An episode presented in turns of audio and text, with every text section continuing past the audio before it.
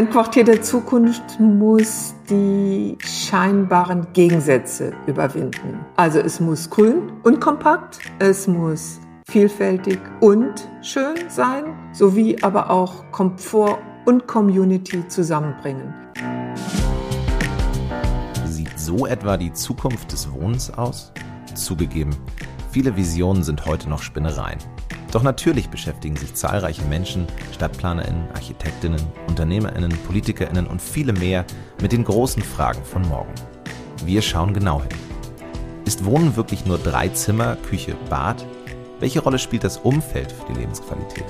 Welche Trends geben heute schon Einblicke, wie wir in der Stadt der Zukunft wohnen? Und was muss passieren, um den unterschiedlichen Bedürfnissen beim Thema Wohnen künftig gerecht zu werden? Wohnen beinhaltet auch immer ökologische, energetische, soziale oder Mobilitätsfragen. Diese Fragen des Wohnens behandeln wir bei Hellhörig, dem Podcast über die Zukunft des Wohnens, produziert im Auftrag von Vonovia. Mein Name ist Jonas Ross und ich lade Sie herzlich ein, mit mir auf eine Reise zu gehen. Eine mehrteilige Reise, um gemeinsam mit renommierten ExpertInnen die Welt von morgen besser kennenzulernen. Alle zwei Wochen veröffentlichen wir eine Folge überall dort, wo es Podcasts gibt. Wer uns abonniert, erfährt sofort, wenn die neueste Folge online ist.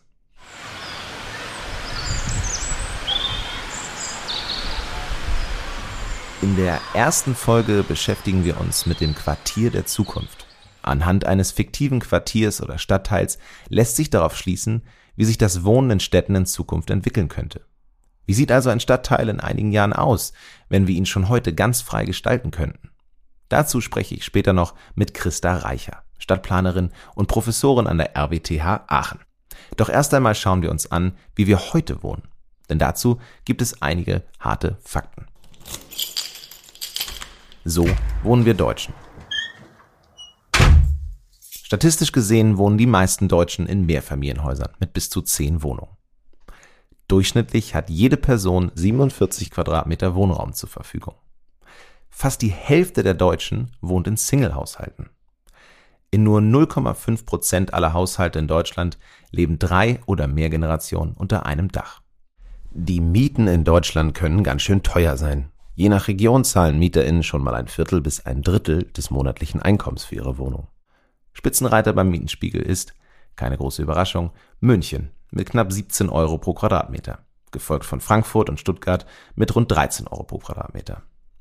Und ein Fun Fact zum Schluss, Trotz der Digitalisierung würden 69 Prozent der Deutschen eher auf eine funktionierende Internetverbindung verzichten als auf ihre Couch. Hätten Sie es gewusst?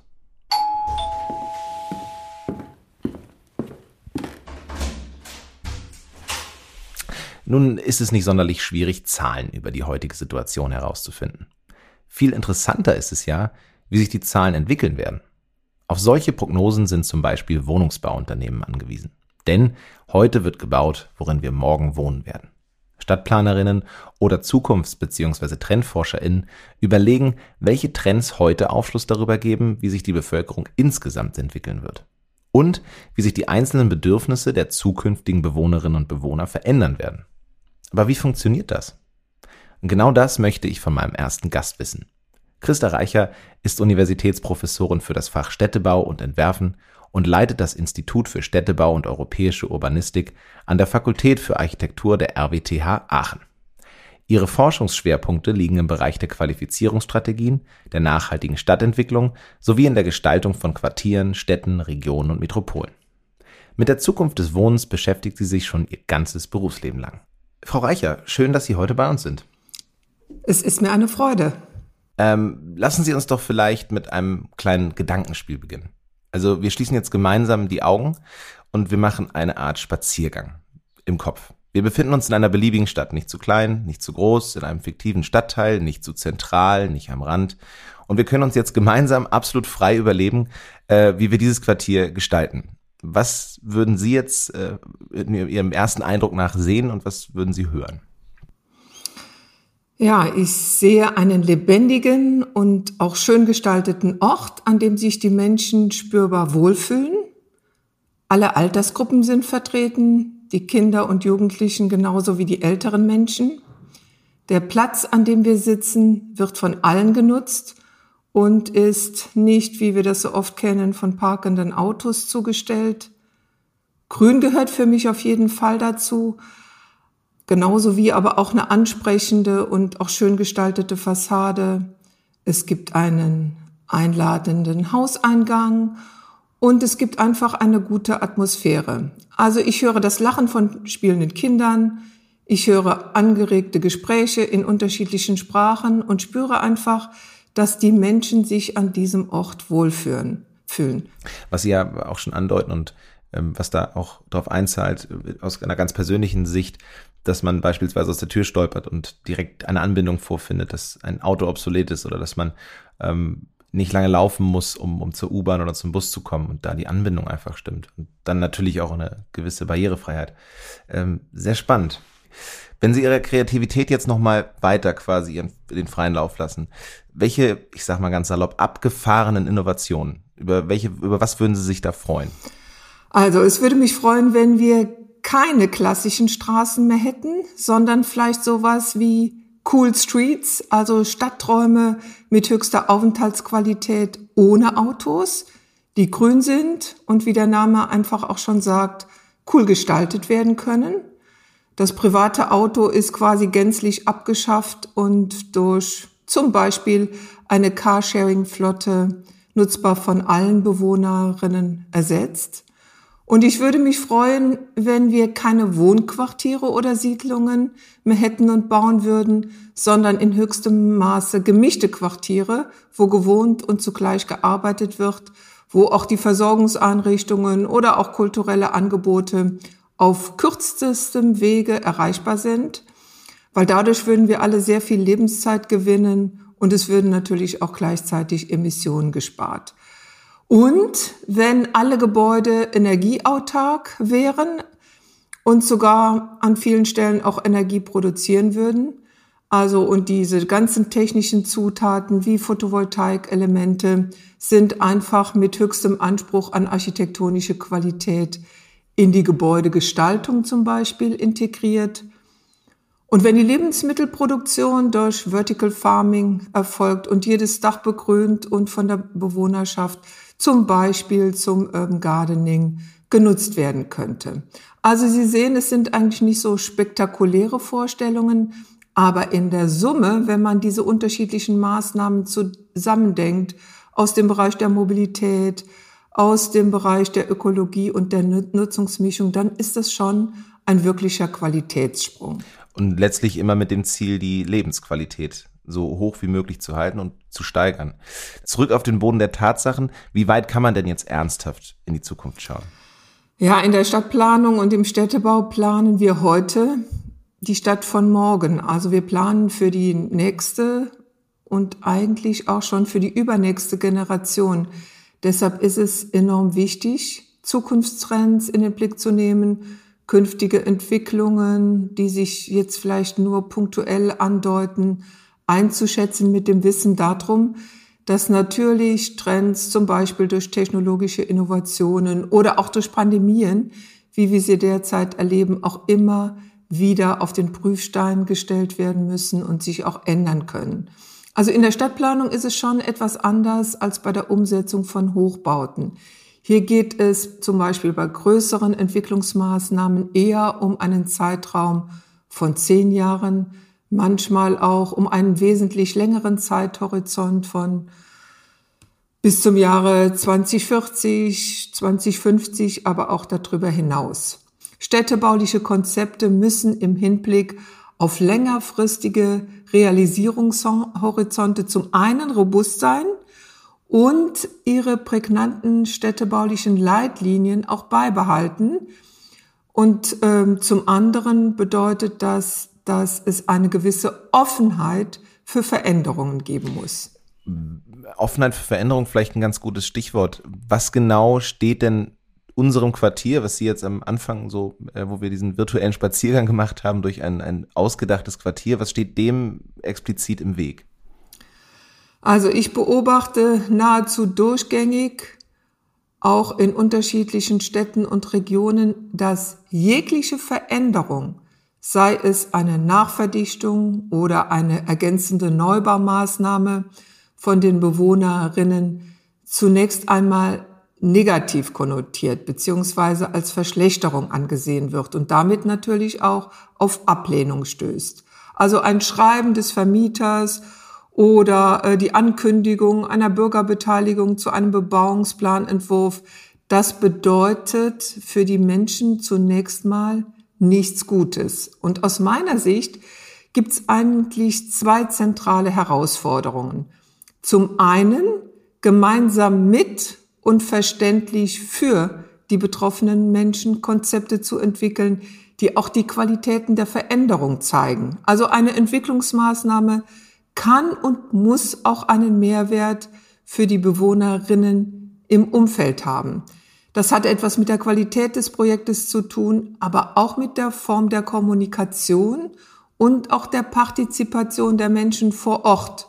Also für die Akzeptanz. Und das ist ein ganz wichtiges Thema eines Projektes. ist Es entscheidend, die Betroffenen einzubinden. Nicht im Sinne eines Wunschkonzertes, wie das so oft passiert, sondern mit ihrem Wissen um die Begabungen, um die Probleme eines Areals. Und diese Vorstellung der Menschen vor Ort müssen wir mit dem Know-how von Planungsexperten zusammenbringen. Also eine Veränderung wird letzten Endes ja sowieso stattfinden. Das Quartier von heute wird anders sein als das von morgen. Umso besser ist es, wenn die Menschen aktiv die Veränderung mitgestalten können. Also was ich beobachte ist, dass die soziale Frage und die ökologische Frage vielfach gegeneinander ausgespielt werden. Also während die einen mehr bezahlbaren Wohnraum fordern, plädieren die anderen für die Erhaltung von Frei- und Grünflächen. Und in dieser Diskussion muss es weniger um das entweder oder, sondern vielmehr um das sowohl als auch gehen. Also an der richtigen Stelle nachverdichten, vielleicht auch höher als bisher angedacht und im Bereich der sensiblen Frischluftschneise oder des sensiblen Freiraums einfach auf eine Bebauung verzichten und den Freiraum sichern. Das ist ein sehr spannender Aspekt und ich wahrscheinlich äh, ein sehr wichtiger Ansatz, die, die Verbindung oder die nicht gegen eine Ausspielung von sozialer Gerechtigkeit und ökologischer Nachhaltigkeit. Das klingt ja so ein bisschen, als ob es gewisse Trends, gewisse Anstöße bräuchte, um wirklich ein Quartier von morgen ähm, zu erschaffen. Welche Trends kann man denn heute schon beobachten, die das Quartier der Zukunft beeinflussen? Ja, es gibt jede Menge Trends. Ich will vielleicht mal so ein paar hier aufrufen. Also es ist sicherlich der demografische Wandel. Wohnen ist ja wie keine andere Funktion in der Stadt vom demografischen Wandel, aber auch von der Zu- und Abnahme der Bevölkerung abhängig. Also diese Wechselwirkung stellt das Wohnen und natürlich auch die Quartiersentwicklung vor enorme Herausforderungen. Dann denke ich, ist es ähm, das Thema Nachhaltigkeit. Und das hat ja im Augenblick eine ganz aktuelle Präsenz erfahren, denn mit dem Urteil des Bundesverfassungsgerichtes jetzt im Frühjahr diesen Jahres werden das Grundrecht auf Klimaschutz und damit auch der Schutz künftiger Generationen vor den Folgen des Klimawandels extrem gestärkt. Und dieses wird der Gestaltung von nachhaltigen Quartieren einen wirklichen Schub geben. Also ressourceneffiziente Gebäude und Infrastrukturen, Kompaktheit und Begrünung, Bäume und Wasser werden damit einfach zunehmend relevant. Und es gibt ähm, die Diskussion um das Quartier der kurzen Wege, also das sogenannte Fünf-Minuten-Quartier, in dem Wohnen und Arbeiten intelligent miteinander verknüpft werden und lange Distanzen mit dem Auto einfach vermieden werden können und auch sollen, also autofreie oder autoarme Quartiere sind ähm, voll in der Diskussion und bedeuten natürlich auch einen enormen Gewinn an Fläche für die unterschiedlichen Nutzungen. Und ich will vielleicht noch einen letzten Punkt erwähnen. Ich überschreibe den mal mit dem Begriff Komfort und Community. Also der Wunsch nach bestimmten Standards, wie zum Beispiel der unmittelbare Zutritt zum Freiraum äh, und natürlich auch auf der anderen Seite eine funktionierende Nachbarschaft, Begegnungsräume, in denen man sich mit anderen Menschen treffen kann. Das nimmt extrem zu. Das klingt alles fast schon utopisch, wenn man, äh, weil heute sind wir ja noch relativ weit davon entfernt, dass ähm, wir eine oder autofreie Quartiere in großen Zahlen um uns herum sehen. Jetzt ist natürlich dann die Frage, wenn das heute und das morgen auseinandergehen, wenn heute gebaut wird, inwiefern werden denn solche Überlegungen dann mit in die Planung einbezogen? Ja, Sie fragen nach dem heute. Ähm, ja, dafür muss ich leider auch die Corona-Krise äh, nochmal ins Gespräch bringen, denn die hat ja an vielen Stellen wie ein Beschleuniger und auch ein Katalysator für innovative Konzepte gewirkt. Also das scheinbar Unmögliche wird in vieler Hinsicht jetzt eher oder ja viel eher als möglich angesehen. Und in unseren Planungsdiskursen hat damit ein ganz wichtiges Anliegen Einzug gehalten, das der Resilienz. Also Resilienz bedeutet übertragen auf unsere Stadtstrukturen so viel wie Anpassungs-, Widerstands- oder auch Lernfähigkeit. Also im Hinblick auf künftige Krisen, also auch wenn die Corona-Pandemie vorüber ist, gibt es neue äh, Pandemien mit Sicherheit und auch die Klimakrise wird sich verstärken. Ähm, damit sind unsere Städte und Quartiere robuster flexibler und anpassungsfähiger zu gestalten, also mit mehr Grünflächen, mit Reserveflächen, mit Zwischennutzungen und vielleicht auch mit Experimentierfeldern. Also diese Debatte, mit welchen Konzepten und Instrumenten man zu einer resilienteren Stadt, einem resilienteren Quartier gelangt, wird sich verstärken und letzten Endes auch zu einer viel größeren Offenheit in Planungskonzepten und auch zu mehr Experimenten führen. Davon bin ich sehr überzeugt im Augenblick. Jetzt würde man vielleicht nicht automatisch vermuten, dass die Corona-Pandemie auch Einfluss auf die Städteplanung nimmt. Aber äh, auf der anderen Seite ist es ein gutes Stichwort, weil was alle nun aktuell als integralen Bestandteil ihrer eigenen Wohnung sehen müssen und ihres eigenen, Leben, eigenen Lebens durch die Corona-Pandemie ist äh, das Thema Homeoffice. Ähm, muss dann in Zukunft ganz anders gebaut werden wegen dem Thema Homeoffice? Also aus meiner Perspektive hat Homeoffice zwei zentrale Fragen aufgeworfen. Zum einen die Frage, ob wir all die Bürotürme, die wir gerade planen, tatsächlich noch benötigen. Und zum anderen aber auch die Frage nach der richtigen und notwendigen Wohnungsgröße, also der Wohnung, die jetzt auch diesen zusätzlichen Arbeitsplatz, also den Homeoffice-Arbeitsplatz bedienen muss und wenn wir uns einfach mal angucken, wie sich der Wohnflächenbedarf pro Einwohner in Deutschland verändert hat, dann lag dieser ja nach dem Zweiten Weltkrieg, also in den 1950er Jahren, noch bei 15 Quadratmeter pro Person. Und der lag 2019, ich glaube, das ist die letzte verbindliche Erhebung, in Deutschland schon bei circa 47 Quadratmeter pro Person. Wahnsinn. Und die Prognosen dieses Wohnflächenbedarfs, die gehen extrem nach oben. Und für das Jahr 2030 sind bereits durchschnittlich 54 Quadratmeter Wohnfläche pro Person prognostiziert. Und nach dem Trend, ähm, den wir so sehen, kleinere Haushalte, mehr ältere Haushalte, dann äh, spielen natürlich auch noch steigende Wohnflächenansprüche eine zentrale Rolle. Also Homeoffice gehört zu diesen veränderten Ansprüchen an die Wohnung und würde, wenn man jetzt noch diese Fläche addiert, natürlich den Flächenbedarf noch zusätzlich erhöhen. Also vor diesem Hintergrund plädiere ich eigentlich dafür, intelligentere Grundrisse und auch sogenannte Clusterkonzepte verstärkt in den Blick zu nehmen, wo man einfach gemeinschaftlich die Ansprüche auch an einen wohnungsnahen Arbeitsplatz einlösen kann. Also wenn man Flächen gemeinschaftlich nutzt, kann man Flächen sparen.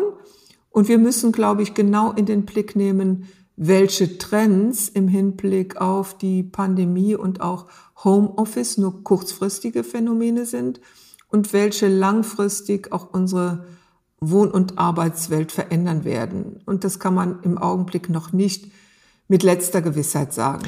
Trotzdem plädieren Sie ja ein Stück weit dafür, dass man in die Stadtplanung eben gewisse Prognosen aufnimmt.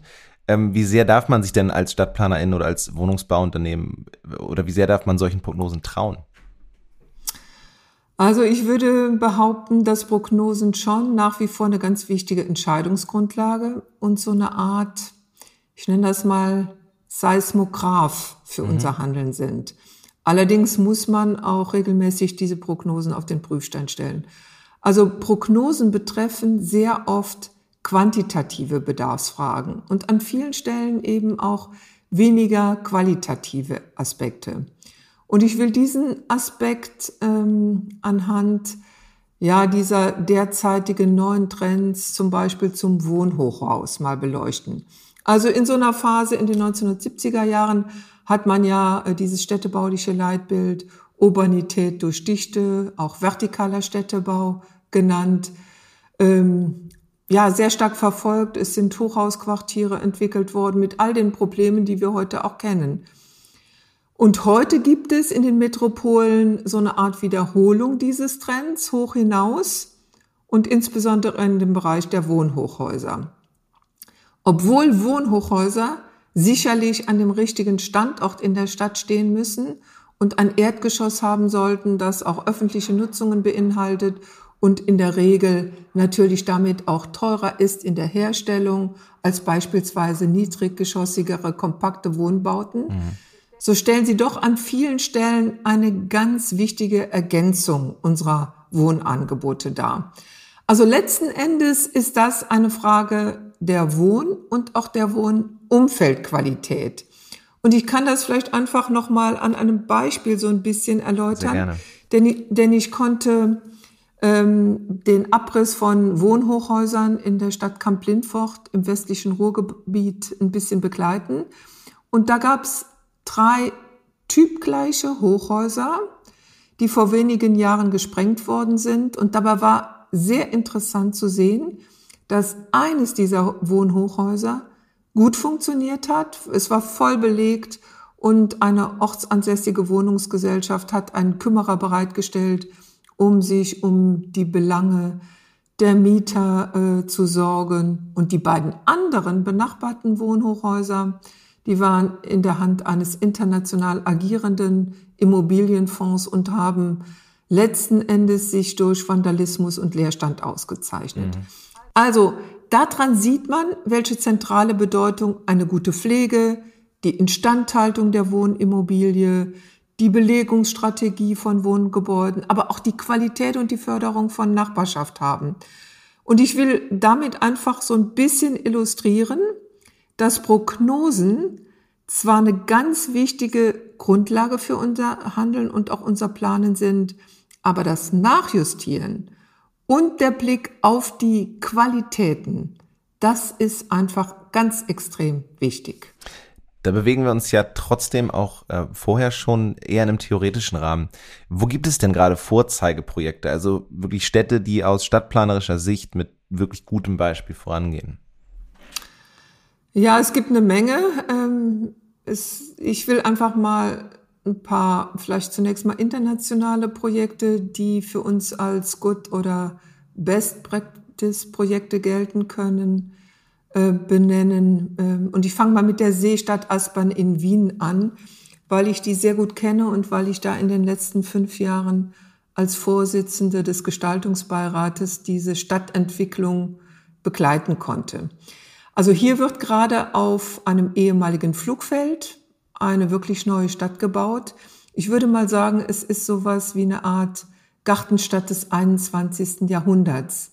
Denn in der Mitte gibt es einen See, es gibt unterschiedliche Wohn- und Gewerbeprojekte, eine gemanagte Einkaufsstraße, also nicht das große Einkaufszentrum. Es gibt modellhafte Schul- und Bildungsprojekte und sogar einen Campus der Religionen, wo sich acht oder neun unterschiedliche Religionsgemeinschaften zusammengeschlossen haben. Also letzten Endes gibt es hier einen äußerst, äußerst spannenden und interessanten Nutzungsmix und mit einem sogenannten Mobilitätsfonds wird auch das Umsteigen vom Auto auf den öffentlichen Personennahverkehr und auf das Fahrrad gefördert. Also es wird auf soziale Durchmischung und ein spannendes und ausgewogenes Verhältnis von Wohnen und Arbeiten Wert gelegt und das natürlich mit höchsten ökologischen und gestalterischen Qualitäten. Und ich will vielleicht noch so ein zweites Beispiel nennen, über das im Augenblick viel in unserer Planungs- und Städtebau-Community gesprochen wird. Das Beispiel ist am Fuß äh, des Fuji in Japan. Dort plant ein Automobilkonzern die neue Stadt Woven City, die für etwa 2000 Einwohnern ausgelegt wird. Und das ist spannend, weil hier private Autos ähm, nicht mehr auftauchen und ähm, sozusagen der Stadtraum einfach völlig anders genutzt wird. Und das ist ein Projekt, was jetzt gerade in die Umsetzung geht. Und dieses Modell einer neuen Stadt soll, so der Anspruch der Initiatoren, dann in Serie gehen. Also es soll zeigen, wie eine neue globale vermarktbare Urbanität aussehen kann. Auch wenn ich im Augenblick äh, meine Zweifel habe, ob das so einfach funktioniert mit der Übertragbarkeit, ist es doch ein bemerkenswertes Konzept. Aber wenn wir jetzt nochmal nach Deutschland zurückgucken, auch hier gibt es natürlich äußerst ambitionierte Vorhaben, wie zum Beispiel die Entwicklung des neuen Stadtteils Dietenbach in Freiburg oder auch das Schumacher-Quartier in Berlin, das in der Nachbarschaft des gerade aufgegebenen Flughafen Tegels als Quartier gänzlich in Holzbauweise errichtet wird. Also es gibt schon eine Menge an Good- und Best-Practice-Projekten, die zumindest auch hier auf dem Weg sind. Sehr spannend und viele dieser Beispiele, die Sie nennen, äh, kann man ja wiedererkennen in dem, was Sie am Anfang sich vorgestellt haben für ein perfektes Quartier. Ähm, Sie forschen ja selbst nun seit 20 Jahren an der Stadt der Zukunft. Wie muss ich mir denn Ihre Arbeit ganz genau vorstellen? Mit wem arbeiten Sie beispielsweise zusammen? Ja, also wir arbeiten ganz konkret an unterschiedlichen Zukunftsfragen. Also an der Frage, wie ein ressourceneffizientes Quartier entwickelt werden kann, welche Rahmenbedingungen urbane Produktion in der Stadt benötigen oder wie resiliente Stadtbausteine des Wohnens aussehen müssen. Und wir blicken aber auch zurück auf Entwicklungen, also wie beispielsweise die Gartenstadtbewegung, weil diese, wenn auch unter neuen Vorzeichen, so eine Art Revival derzeit erleben. Und äh, diese Fragen bedeuten natürlich auch unterschiedlichste Konstellationen. Also diese Projekte, die wir gerade bearbeiten, sind alle inter- oder meistens eben auch transdisziplinär aufgestellt. Also das bedeutet, je nach Fragestellung sind dort Ökologen, Energiewissenschaftler, Bauingenieure, Verkehrsexperten, aber auch Historiker einbezogen. Und ähm, es ist uns wichtig, dass bei den Projekten auch ein externer Blick erfolgt. Aber wir, also wir haben bei ganz verschiedenen Projekten externe Ratgeber aus der Praxis im Sinne eines Beirates äh, einbezogen, weil immer die Frage der Relevanz für die Praxis, also die Wirkung von Erkenntnissen im Alltag, mir extrem wichtig ist. Ich will nicht für die Schublade forschen, sondern ich will für die Wirkung ähm, im Sinne unserer Alltagsqualitäten Beitrag leisten. Wir haben vorhin bereits gesagt, dass äh, das Quartier der Zukunft, was äh, Sie sich vorstellen, was wir uns vorstellen, dass es möglichst lebendig sein sollte. Junge, alte Menschen, ähm, Menschen unterschiedlicher Herkunft, verschiedene Religionen, barrierefrei, verschiedene Einkommensklassen, Singles, Familien, alle sollen einfach zusammenleben. Ähm, kann das aus städtebaulicher Sicht überhaupt funktionieren? Ja, also ich glaube, wir müssen uns ein bisschen von der Idealvorstellung verabschieden. Denn ähm, in den Städten müssen wir eine gewisse Segregation akzeptieren. Äh, denn wir alle wissen, dass wir natürlich auch lieben, wenn wir unter unseresgleichen wohnen und leben. Äh, diese Segregation darf aber nicht äh, zum Integrationshemmnis werden. Also Quartiere in der Stadt haben sowas wie eine gewisse Hotelfunktion. Alleine wenn wir uns angucken, wie, die, wie der durchschnittliche Wohnstandort von etwa vier Jahren aussieht, dann sehen wir, dass es auch Veränderungsprozesse äh, gibt in dem Quartier oder in der Stadt. Aber die Stadtplanung muss mit dem Wunsch nach Abgrenzung auf der einen Seite umgehen und eben auch Anlässe und Hilfestellung zur Integration geben. Und wenn wir uns das Wohnen nochmal genau vor Augen führen, dann ist das Wohnen ja eine sehr private Angelegenheit und die braucht auch einfach die Grenzen zwischen privat zu gemeinschaftlich, von gemeinschaftlich zu Öffentlichkeit, damit das Quartier äh, auch konfliktfrei beziehungsweise konfliktarm funktionieren kann. Also wir brauchen definierte, aber auch überwindbare Grenzen. Das ist mir ganz wichtig an dieser Stelle nochmal zu betonen. Also Sie meinen sozusagen, dass die BewohnerInnen das teilweise selbst auch gar nicht möchten, dass man dann, äh, dass man vor der Schwierigkeit steht, Leben in ein Hochhaus zu bringen, wenn die Menschen darin eigentlich nach der Arbeit nur die Tür zumachen wollen und von der Außenwelt eigentlich gar nichts mehr mitkriegen wollen. Äh, ja, genau. Also man muss einfach diesem Wunsch äh, gerecht werden. Aber ich will auch nochmal betonen, dass ähm, Angebote auch Nachfrage schaffen und dass Zwänge Konflikte produzieren. Von daher sehe ich als uns als Planer, als Planerin in der Pflicht, lebendige und funktionierende Nachbarschaften durch gute Rahmenbedingungen zunächst mal zu ermöglichen. Wir können keine Konzepte verordnen, aber mit Angeboten für attraktive und schöne Stadträume und auch lebenswerte Quartiere können wir die Menschen verführen. Und das ist auch meine Philosophie. Nicht verordnen, sondern mit Qualität, mit guten Plänen, mit guten Visionen verführen.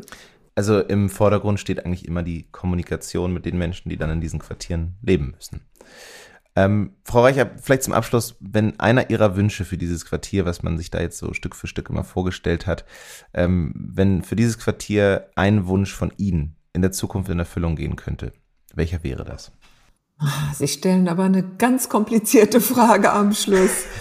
Also, ähm, ein Quartier der Zukunft muss die scheinbaren Gegensätze überwinden. Also es muss grün und kompakt, es muss vielfältig und schön sein, sowie aber auch Komfort und Community zusammenbringen. Da nähert sich dieses meiner Idealvorstellung schon hinreichend an. Also ähm, sozusagen kein, kein fest, keine festgelegter Wunsch, also es muss möglichst in der Planung alles berücksichtigt werden. Ja, also sozusagen diese scheinbaren Gegensätze, die so oft gegeneinander ausgespielt werden, die einfach integriert und zusammendenken. Ich glaube, dann kommen wir schon ein Stück weit. Gegensätze überwinden, ein fantastisches Schlusswort. Äh, vielen Dank, Frau Reicher, das war sehr spannend. Äh, vielen Dank für das Gespräch. Ja, schönen Dank auch von meiner Seite. Das war mir ein Vergnügen. Danke.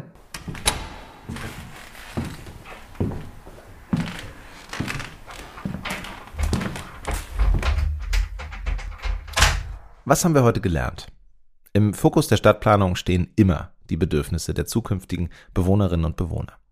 Trends wie der demografische Wandel oder politische Vorgaben wie unter dem Gesichtspunkt der Nachhaltigkeit geben schon heute Aufschluss über die Zukunft. Doch solche Prognosen sind immer mit Vorsicht zu genießen und die Pläne müssen offen für eine laufende Anpassung an die tatsächliche Entwicklung sein. Denn wenn sich die Prognosen schlagartig ändern, wie etwa durch die Corona-Pandemie, ergeben sich neue Möglichkeiten und Ansprüche. Und trotzdem gibt es Idealvorstellungen vom Quartier der Zukunft, die in den Planungen heute natürlich eine zentrale Rolle spielen.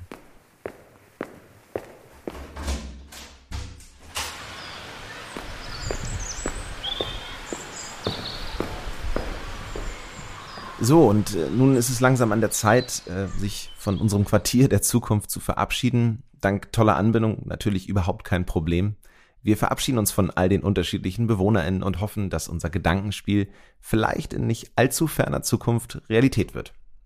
Mein Name ist Jonas Ross und das war die erste Folge von Hellhörig, dem Podcast über die Zukunft des Wohnens, produziert im Auftrag von Vonovia. Was Vonovia heute schon für die Stadt der Zukunft tut, sehen Sie unter www.wohnen-mit-blick-auf-die-zukunft.de. Die URL finden Sie auch in den Shownotes dieser Sendung. Ich würde mich freuen, wenn Sie auch in den kommenden Folgen wieder einschalten und unsere Reise durch die Zukunft des Wohnens mit uns fortsetzen. Dann klären wir nämlich, was in Sachen Energieversorgung, Mobilität oder Zusammenleben geschehen muss, damit das Wohnquartier unserer Träume Wirklichkeit wird. In der nächsten Folge schauen wir, wie wir uns am besten mit der Flora und Fauna im Quartier vertragen können. Schalten Sie wieder ein. Wenn Sie keine Podcast-Folgen verpassen wollen, dann können Sie hellhörig auch abonnieren. Und zwar überall, wo es Podcasts gibt. Tschüss, bis zum nächsten Mal.